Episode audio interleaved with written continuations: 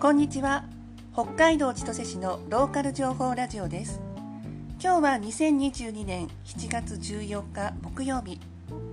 今日はゆるゆる配信でいこうかと思っています。いっつもゆるいんですけれども今日はさらにゆるくっていう感じですね。いつもはお伝えするテーマを一応一つに決めてお話ししてるんですけれども今日は思いつくままにお話ししてみようかと思います。でも北海道千歳市のローカル情報ラジオなので千歳のことをお話しします。そこだけはぶれないようにしたいと思います。はい。まずは天気ですね。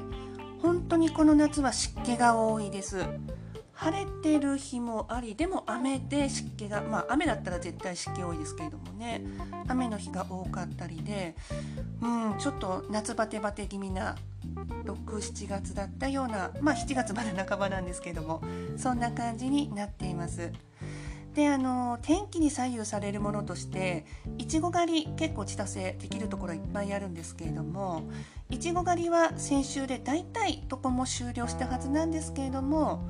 最後にあのいちご狩り好きなもんで子供連れて行ってきたんですけれどもそのいちご狩りはとっても蒸し暑かったですでもその分いちごは美味しかったですね。それとハスカップ狩り。いちご狩りの最後と並行してハスカップもあの不老長寿の妙薬。妙薬でもないか。不老長寿の果実と呼ばれるアントシアニンとかあの鉄分とかビタミンとかがすごい多いちょっと酸っぱめの小さい実のハスカップっていうのがあるんですけれどもそれのハスカップ狩りが真っ盛りに今はなっています。で私も今年からハスカップ狩り子供を連れてデビューして何回か行ってるんですけれどもこれは結構おすすめなんですけども同じくですね天気蒸し暑かったりしたらちょっと長いことは入れないので頑張ってプチプチ積む感じなんですよね。これはだいたい7月18日あなんか今日付見たらあと4日しかないんですね。もう1回ぐらい行けるかな行きたいで行きたいんですけれどもだいたいそれぐらいの予定でいます。でその後はもう一つこれも好きなんですけれどもブルーベリー狩りも始まります。ブルーベリーは多分8月末ぐらいまでやってくれるのかな。ブルーベリー美味しいですよね。いっぱいスイーツにも使えるしすごい楽しみにしています。で次だが、えー、っとキッチンカーですね。え、っとどこももしかしたらそうかもしれないんですけれどもこの千歳でもキッチンカーがたくさん増えました。もうコロナ禍きっかけだからだと思うんですけれどもでお気に本当にいろんな種類の食材いろんな種類のキッチンカーができたんですけれども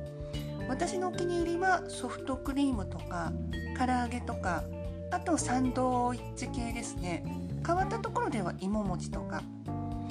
で今のキッチンカーってあのー、お店とかあと空きスペースとかで出店するイメージあるんですけれども結構自宅前で営業する人もうん、多いのかなって思って見ています。なのである程度1週間のうち何日かは自宅前でやってくれてるからキッチンカーってあのどこでやってるか分かんなくなるじゃないですかちゃんとインスタとかでね、あの、月ごとの予定とかは大体皆さん上げてくれるんですけれどもちょうど自分があって思い出した時にそのキッチンカーどこにいるか分かんないと買えなかったりするんですけども自宅前で何日かやってくれたらあいないかなと思ってちょっと近くだったら見に行くとかできるのでそういう営業形態はいいなって思っています。で北海あと千歳ですね千歳千歳には南千歳駅っていうところにアウトレットモールのレラっていうのがあるんですけれども週末はそこにキッチンカーたくさん出店してるイメージなのでそういうところで見つけたりもします。で次は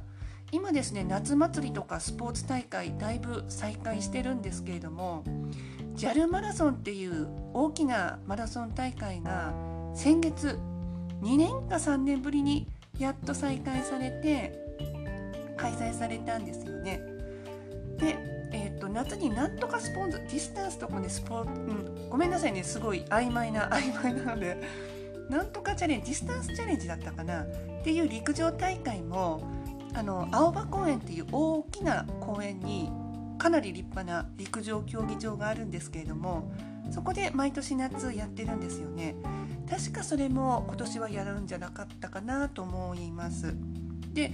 こういう大きな大会がある時に知らず知らずにあの子供遊ばせようと思って車で行って入れないことがあるんですよ。なんであのちゃんと注意しなきゃなってあの子を持つ親の立場としては思っています。あとは身近なところでは町内の町内会の夏祭りとかラジオ体操も小中学校の夏休みに合わせて開催されそうなんですよね。でもうん。コロナ陽性者数増えてきてるのでさあどうなるかなっていうところです。